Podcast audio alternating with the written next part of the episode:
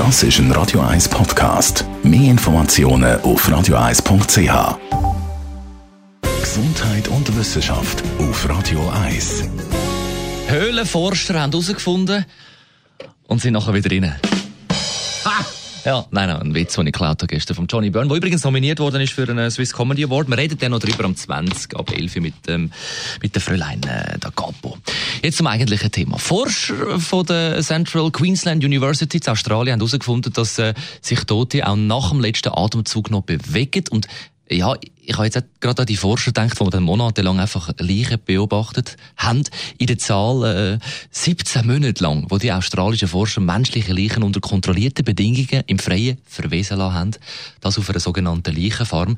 Und für Forensiker ist das Ergebnis äußerst interessant, weil laut der aktuellen Studie bewegen sich die Gliedmaßen von einer Leiche durch den Verwesungsprozess sogar so stark, also mehr als erwartet, dass der Forensiker in Zukunft den Tatort anders müsste untersuchen und beurteilen.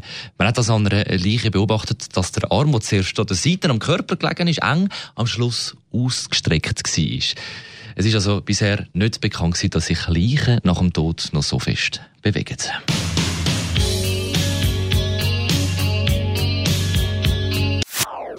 Das ist ein Radio 1 Podcast. Mehr Informationen auf radio1.ch.